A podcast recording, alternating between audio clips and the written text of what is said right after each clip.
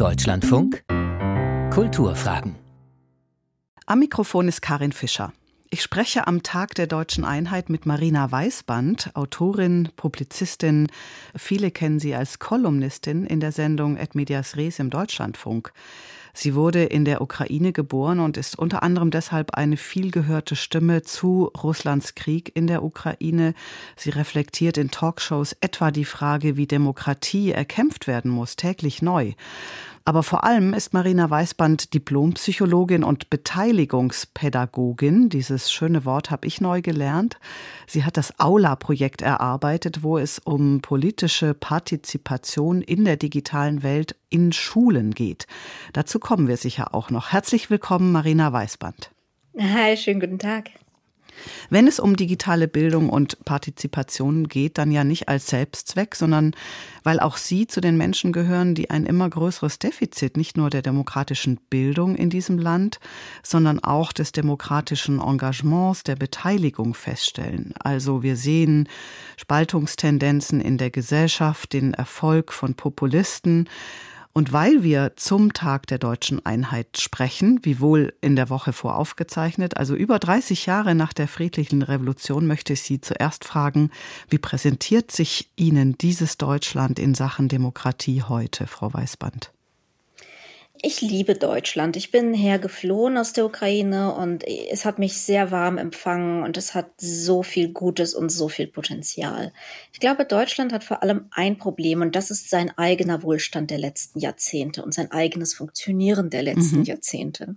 Nämlich, ähm, dass Deutschland ins Verwalten gekommen ist. Das heißt, es gibt in Deutschland nur noch sehr wenig Politik Politik also als Diskursraum, in dem Dinge wirklich entschieden werden, sondern was Parteipolitik, was parlamentarische Politik derzeit beschäftigt, ist, wie können Dinge am Laufen gehalten werden.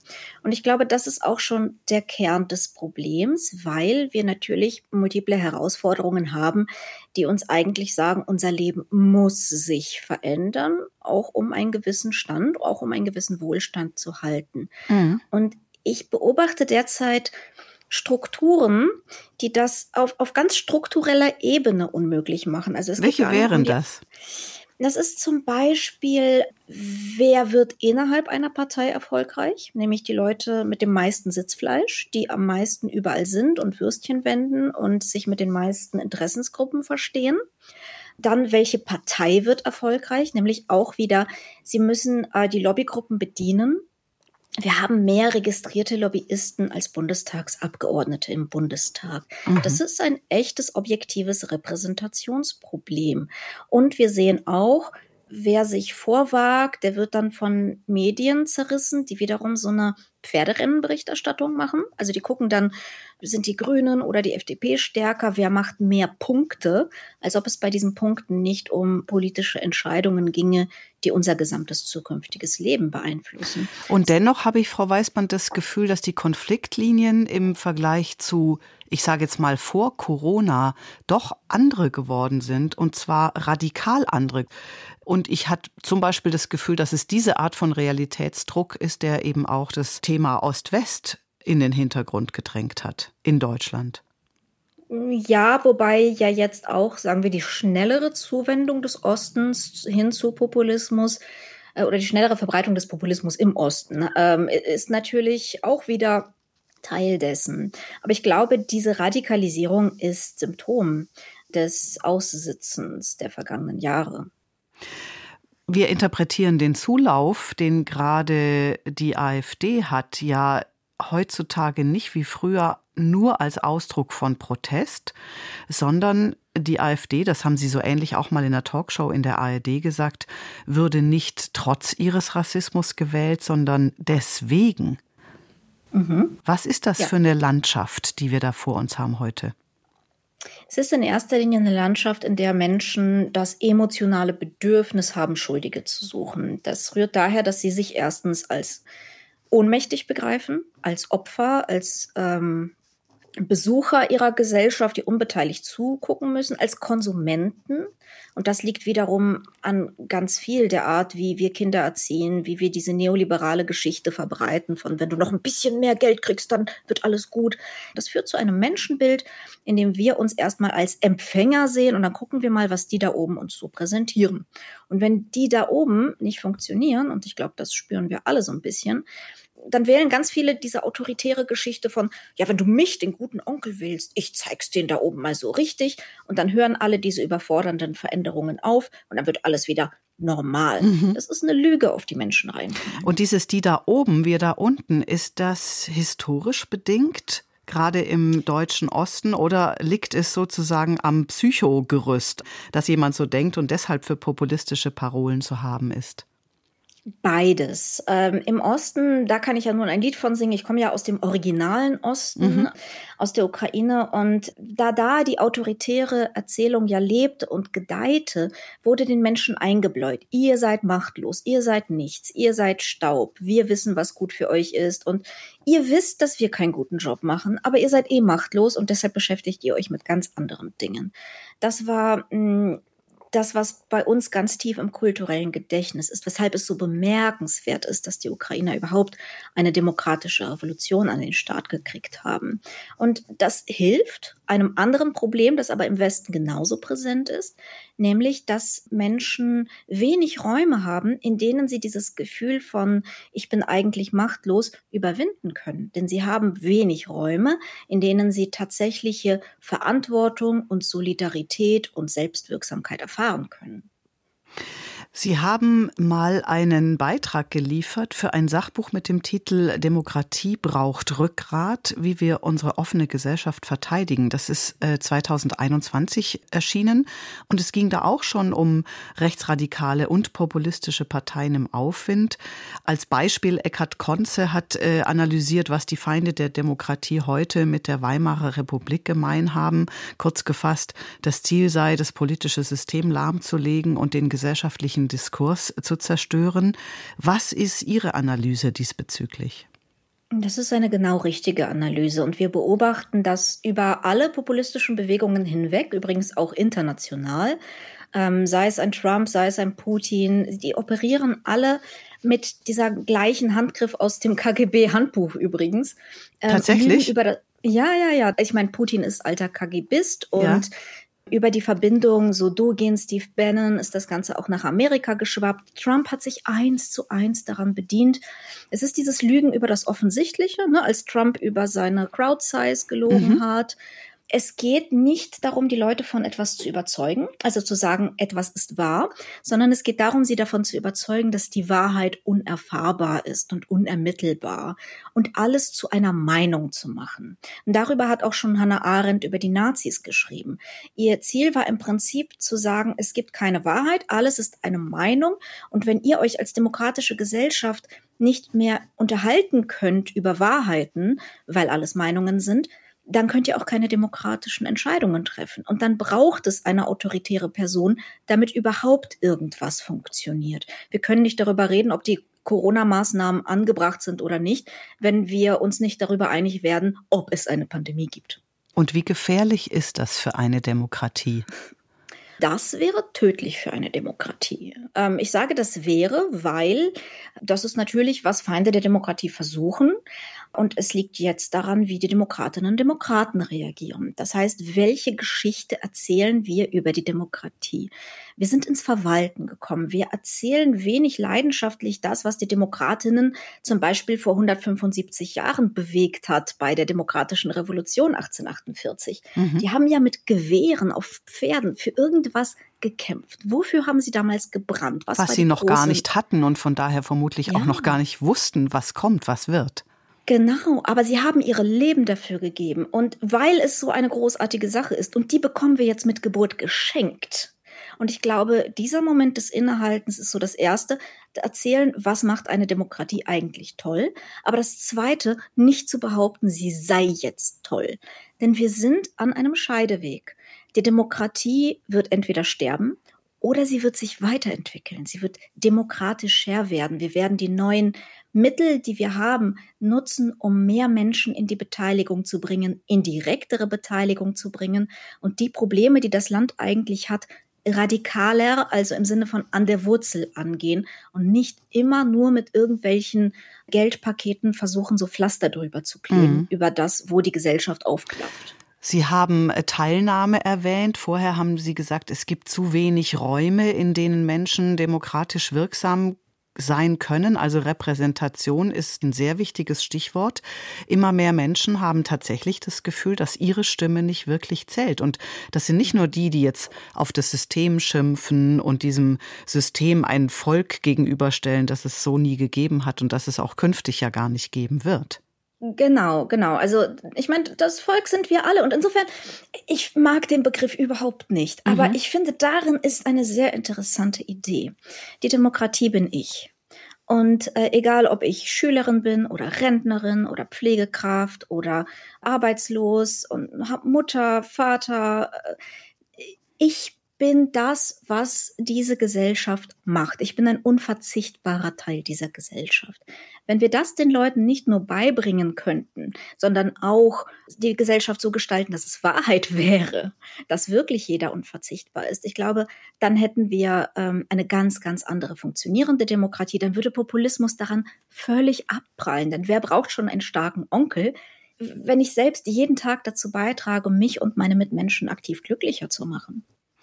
Wir sind jetzt auch schon mittendrin im Thema wehrhafte Demokratie. Das ist nämlich das Jahresthema von Deutschlandradio, das wir in vielen, vielen Sendungen ganz unterschiedlich äh, diskutiert und bespielt haben sozusagen. Und die wehrhafte Demokratie hat ja tatsächlich auch viel mit Bildungsgerechtigkeit zu tun. Und das hat wiederum sehr viele Auswirkungen auf so etwas wie demokratische Bildung oder Bildung zu Demokratie hin. Völlig korrekt, wobei ich die beiden Sachen ein bisschen trennen würde. Einerseits, wir haben in Deutschland ein diskriminierendes Bildungssystem im Wortsinne. Ja, wir entscheiden in Klasse 4 ähm, SchülerInnen auf einen von drei Wegen, wo sie dann ziemlich fest sind. Und der beste Prädiktor dafür, wie diese Entscheidung ausfällt, ist immer noch das Elternhaus. In Deutschland haben wir eine sehr große Bildungsungerechtigkeit und das liegt am segregierten Schulsystem.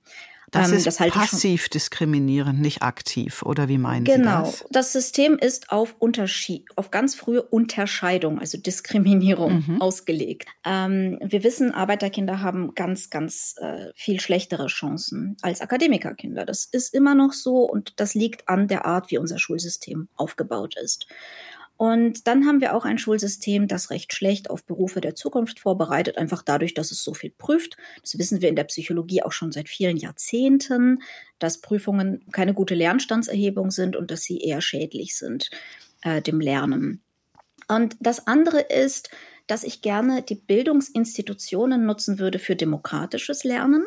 Aber das hat nichts damit zu tun, dass ich etwas über Demokratie lerne. Das war nämlich meine demokratische Bildung.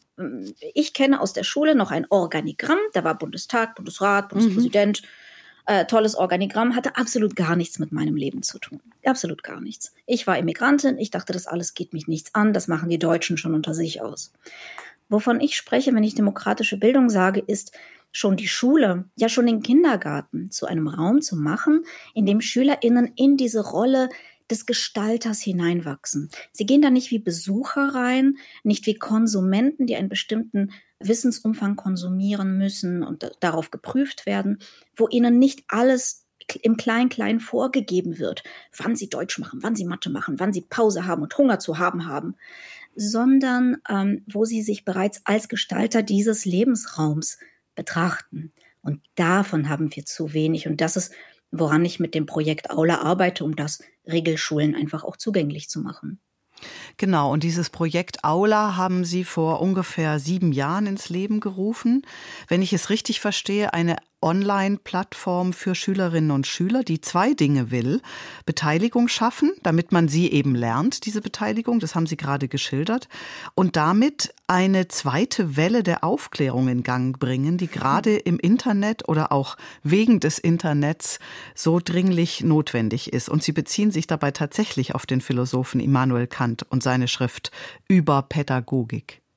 Ja, also erstens, ähm, über Pädagogik wirkt immer noch zukunftsweisend, obwohl das 1804 verfasst wurde. Das ist eigentlich eine Kritik am Schulsystem. Aber das Zweite ist, äh, die Online-Plattform ist ja nur ein Werkzeug, genau wie das ganze Digitale nur ein Werkzeug ist, genauso wie die Druckerpresse nur ein Werkzeug war. Niemand hat Revolution gemacht wegen der Druckerpresse oder in der Druckerpresse, mhm. aber durchaus mit Hilfe der Druckerpresse, weil die uns ermöglicht hat, Bildung an mehr Menschen zu bringen. Und jetzt hat jeder von uns im Prinzip so eine Miniaturdruckerpresse Deluxe in seiner Hosentasche. Und was ich SchülerInnen beibringen möchte, ist, Erstens, du hast Macht, weil du in einer Gesellschaft bist und eine Gesellschaft besteht aus vielen Menschen und die haben Macht übereinander. Zweitens gebe ich ihnen mit Aula auch sehr reale Macht, weil alle Abstimmungen darin verbindlich sind, weil Pseudobeteiligung schlimmer ist als gar keine Beteiligung.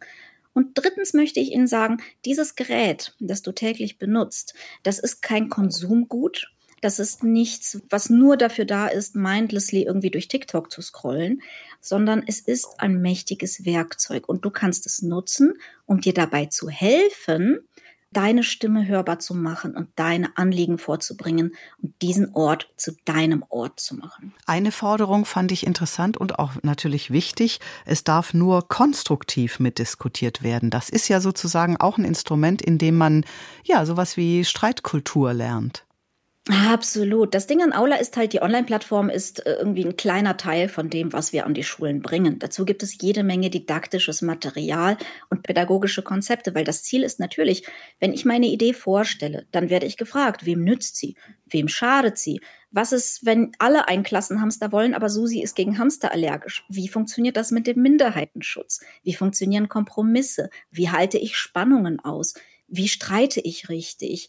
Ähm, und wie plane ich Projekte? Wie, wie komme ich von einer fixen, kurzen Idee zu etwas, das ich auch selbstständig umsetzen kann? Wen kann ich um Hilfe bitten? Wo kann ich recherchieren? Und wie arbeiten wir zusammen, um große Dinge zu erreichen? Mhm.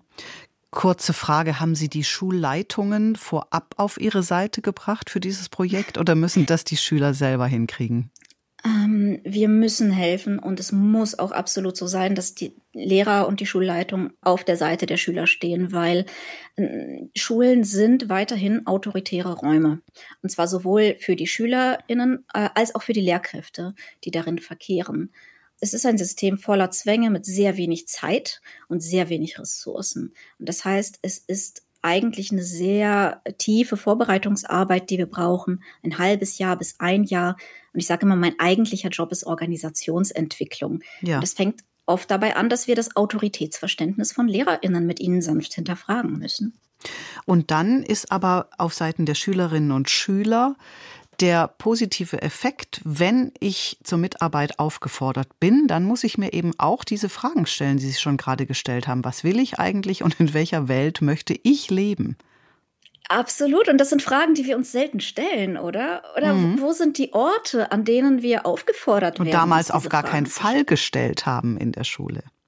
Auf gar keinen Fall. Also ich erinnere mich an gar nichts. Es sind am ehesten noch die musischen Fächer, wo sowas überhaupt möglich ist, weswegen ich finde, nicht nur die STEM-Fächer sind wichtig, sondern natürlich brauchen wir die musischen Fächer, um Kinder auf Berufe der Zukunft vorzubereiten, wo ihre wichtigste Rolle ja nicht im Pipettieren liegen wird. Das machen dann die Maschinen, sondern sie müssen sich die Ziele stellen. Sie müssen das Handeln lernen.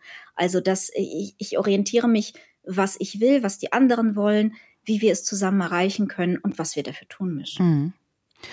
Ich habe von Ihnen ein schönes Wort gelernt, Selbstwirksamkeitserwartung. Also Selbstwirksamkeit ist ein Begriff, den viele sich vielleicht erschließen können. Aber die Erwartung daran, ob man selbstwirksam sein kann, das ist eben eine Sache von ja, zum Teil Elternhaus, Schule, Bildungshintergrund, ob man diese eigene Stimme hat und gestalten kann oder darf oder eben nicht. Ist Bildung, Bürgerbeteiligung der Schlüssel zu einer demokratischen Grundversorgung? Langfristig auf jeden Fall. Und wie gesagt, es geht hier nicht um Bildung, wer schneller Brüche lernt mhm. oder wer mehr Englisch lernt. Das ist super wichtig. Ich bin riesiger Bildungsfan. Ich habe buchstäblich die Schule geschwänzt, um Wikipedia zu lesen. Aber ähm, hier geht es mir tatsächlich einfach darum, das Schulsystem zu nutzen als Vehikel für demokratische Bildung, weil alle darin sind. Es sind nicht nur die üblichen Verdächtigen, die ich bei einer Sommerakademie sehe oder bei einem Jugendparlament, sondern es sind auch diejenigen, die in der letzten Reihe sitzen mit verschränkten Armen und sagen, das alles geht mich nichts an.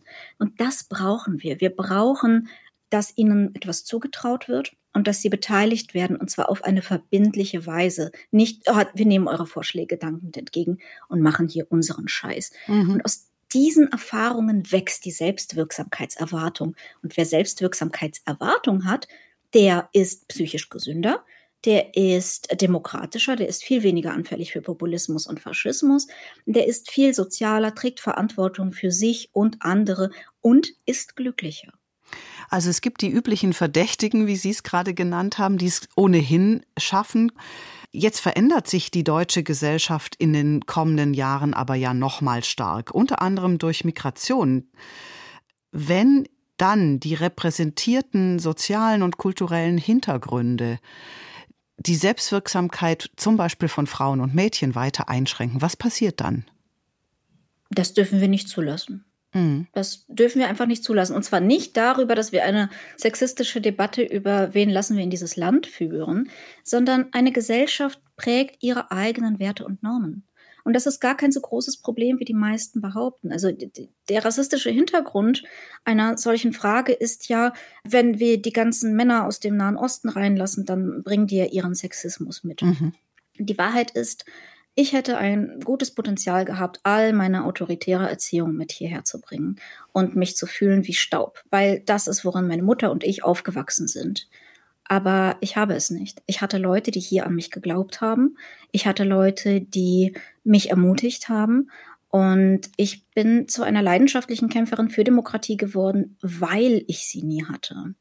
Und ich glaube, genauso begegne ich auch zum Beispiel Feministen, die hierher geflohen sind aus dem Nahen Osten, die das Problem umso besser verstehen, weil sie nicht sagen, ja, ist doch selbstverständlich, hä? Frauen haben doch gar kein Problem, wie es viele hier sagen. Ähm, ich glaube, der Schlüssel zu gelungener Migration ist, wie begegne ich Migranten? Und ich kann nur sagen, Rassismus ist der deutlich falsche Weg, sondern einfach genug Ressourcen, genug Strukturen, zur Verfügung stellen, früh einbinden und in Verantwortung bringen, weil äh, wer in Verantwortung ist, meistens mit dieser Herausforderung wächst. Aber wem man misstraut, der wird sich selbst als jemand labeln, dem man misstrauen muss und der wird sich auch so benehmen. Nun fehlen ja aber die Ressourcen überall und gerade in der Schule und gerade bei den ganz frühen Jahrgängen. Das ist eine Entscheidung. Also ich möchte das in aller Stärke betonen. Das ist eine Entscheidung, die wir als Gesellschaft treffen, die die Politik trifft. Wir haben Milliarden klimaschädliche Subventionen, die wir bezahlen. Wir reduzieren Steuern. Aber wir investieren nicht, gerade in Gehälter, gerade im Grundschulbereich, nicht in multiprofessionelle Teams an Schulen. Das könnten wir anders machen. Das wäre anders möglich. Das ist kein Naturgesetz. Was brauchen wir noch, systemisch und ganz praktisch gesprochen? Sie haben ein paar Dinge gerade erwähnt. Ja, systemisch, wir brauchen mehr Beteiligung von Menschen, mehr direkte und verbindliche Beteiligung. Und da fehlt es mir gerade an einer Partei, die das ernsthaft fordert. Also es gibt einfach niemanden, den ich wählen kann, der sagen würde, wir wollen solche Mechanismen einsetzen. Und ich glaube, das ist immer der Punkt, an dem Menschen einfach ihren Abgeordneten physische Briefe schreiben müssen, um Druck zu erhöhen. Das ist das eine. Das zweite ist die Stärkung von Kommunen. Denn Demokratie entsteht nicht auf Bundesebene. Sie entsteht immer vor Ort. Sie entsteht in den Kitas, in den Schulen, in den Innenstädten. Und wir haben im Moment Innenstädte, durch die wir uns nur als Kunden bewegen können. Ich muss für alles Geld bezahlen. Mehr noch, Menschen, die nicht über Geld verfügen, werden aus unseren Innenstädten rausgeekelt. Jugendliche sollen da nicht rumlungern, die bekommen einen Skatepark irgendwo in der Peripherie. Obdachlose bloß nicht, da bauen wir Bänke, auf denen man nicht liegen kann. Da soll möglichst niemand sein außer Konsumenten. Und äh, das umzubauen zu Zentren, in denen wir uns auch als Bürger begegnen, wäre so ein zweiter Schritt. Einen dritten Schritt kann der Journalismus leisten, indem er eben nicht diese ständigen rassistischen Debatten befördert. So, oh mein Gott, jetzt kommen wieder so viele Flüchtlinge, schaffen wir das? Sondern mal schreibt, ähm, es sind überhaupt nicht mehr Flüchtlinge als letztes Jahr oder vorletztes Jahr. Und wir haben schon sehr viel größere Zahlen bewältigt, 2015 und 16. Das ist so Steinzeitmensch-Denken, die versus wir ohne eine Idee, wie eine gute Gesellschaft aussehen könnte. Denn unsere Gesellschaft wird offensichtlich nicht gut, wenn wir keine Immigration haben, weil uns fehlen Fachkräfte. Sagt Marina Weißband, Publizistin und Beteiligungspädagogin über demokratische Bildung in Deutschland und wie sie besser werden könnte oder besser sein könnte. Vielen Dank für das Gespräch, Frau Weißband. Danke sehr, schönen Tag noch. Nach uns empfehle ich die Sendung Kultur heute und am Mikrofon der Kulturfragen war Karin Fischer.